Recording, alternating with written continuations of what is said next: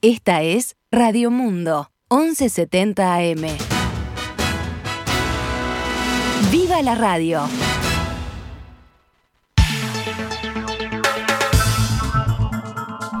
12 horas 24 minutos. Comenzamos una nueva emisión de Noticias al Mediodía en este lunes 23 de enero del año 2023.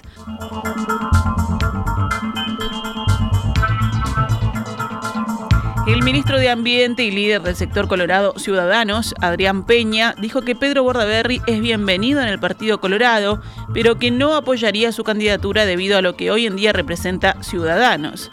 Recordemos que Bordaberry volvió a defender al ex vicecanciller a la ex vicecanciller Carolina H. después de que fuera sustituida tras su actuación en la entrega del pasaporte al narcotraficante Sebastián Marcet y criticó la actuación de los dirigentes colorados en una columna divulgada en el diario El País.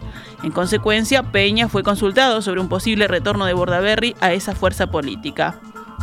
Consultado sobre si a la coalición le sobra derecha, Peña dijo que claramente sin un partido colorado potente no hay reválida de la coalición y mucho menos si se derechiza. Dijo hoy en Radio Sarandí. Peña reconoció que un eventual retorno del ex senador cambia el mapa político dentro del Partido Colorado respecto a las candidaturas. El ministro añadió, en mi caso no apoyaría la candidatura de Pedro, que son cosas distintas en este momento de la vida política en el que me encuentro, de lo que representa el sector ciudadanos, no sería en principio una candidatura a apoyar, continuó. El movimiento Un Solo Uruguay volverá a expresarse hoy con la que será su sexta proclama anual, dirigida esta vez desde Montevideo a toda la población y con la consideración de un variado conjunto de temas, en los que se destacan dos. Uno es el creciente gasto público. Se prometió un ahorro y si bien tenemos claro lo que la pandemia significó, la realidad es que lo gastado sobrepasó a lo de antes, afirmó el diario El Observador, uno de los voceros del movimiento, Federico Holzman. Otro tema clave es el de la competitividad, con base en que un solo Uruguay entiende que sigue predominando la ausencia de condiciones ideales para que la gran mayoría de los actores de la actividad económica nacional obtenga un margen de rentabilidad adecuado. El escenario de sequía y sus impactos adversos es considerado como un gran obstáculo, como lo fue la pandemia del COVID, pero se pondrá el foco en la necesidad de corregir el atraso cambiario, el déficit fiscal, la inflación y así el conjunto de prejuicios que todo eso ambienta, explicó el vocero. La proclama la leerá nuevamente un integrante de USU de Un Solo Uruguay que está desde el inicio del movimiento a las 19.15 horas desde las instalaciones del Hotel NH Columbia, ubicado sobre la Rambla. Muchas veces nos hemos reunido en el interior, en distintas zonas del país. También, también en 2021 ya nos reunimos en Montevideo. Somos un movimiento de todo el país que no excluye a nadie. Proponemos un solo Uruguay y estar en la capital también es importante, explicó el vocero.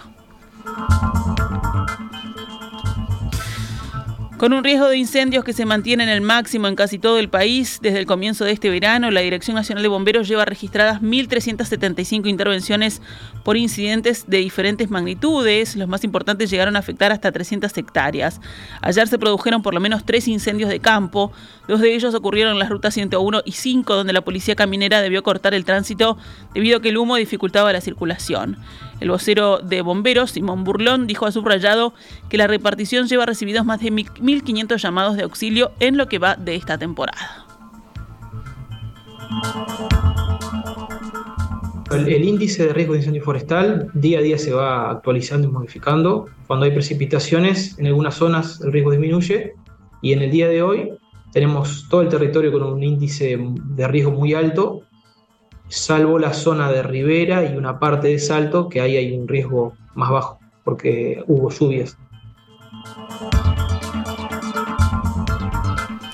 Cambiamos de tema. Rescatistas lograron sacar del agua el cuerpo del joven de 22 años que fue hallado la mañana de ayer en la, cartera, cantera de Nueva Carrara, en Maldonado, según confirmaron fuentes del caso a subrayado. El cuerpo fue ubicado sobre la hora 8.20 de la mañana de ayer, a unos 19 metros de profundidad. La aglomeración de residuos en la zona rocosa y la profundidad hicieron dificultosa la tarea de los tres buzos que trabajaron durante toda la jornada. Hoy más buzos colaboraron en las tareas y antes del mediodía se pudo retirar el cuerpo de las aguas.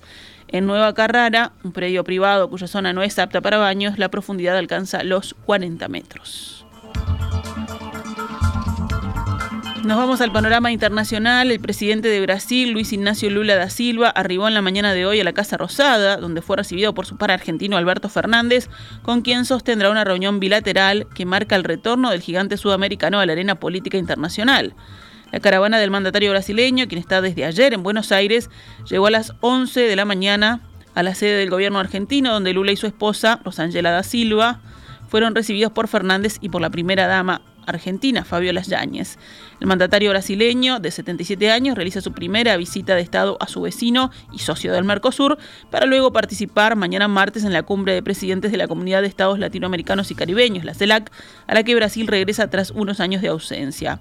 En un texto común difundido por la Casa Rosada en la noche de ayer y firmado por los dos mandatarios, Brasil y Argentina destacaron que la agenda del encuentro se centrará en la integración gasífera como proyecto estratégico de la relación bilateral y la discusión sobre una moneda sudamericana común para flujos financieros y comerciales.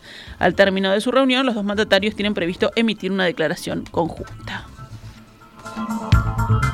Cerramos con deportes. En el Campeonato Sudamericano Sub-20 que se viene desarrollando en Colombia, la selección uruguaya debutó ayer goleando a Chile 3 a 0. Los goles fueron anotados por Fabricio Díaz, Luciano Rodríguez y Damián García, todos en el primer tiempo. El encuentro se disputó en el estadio del Deportivo Cali.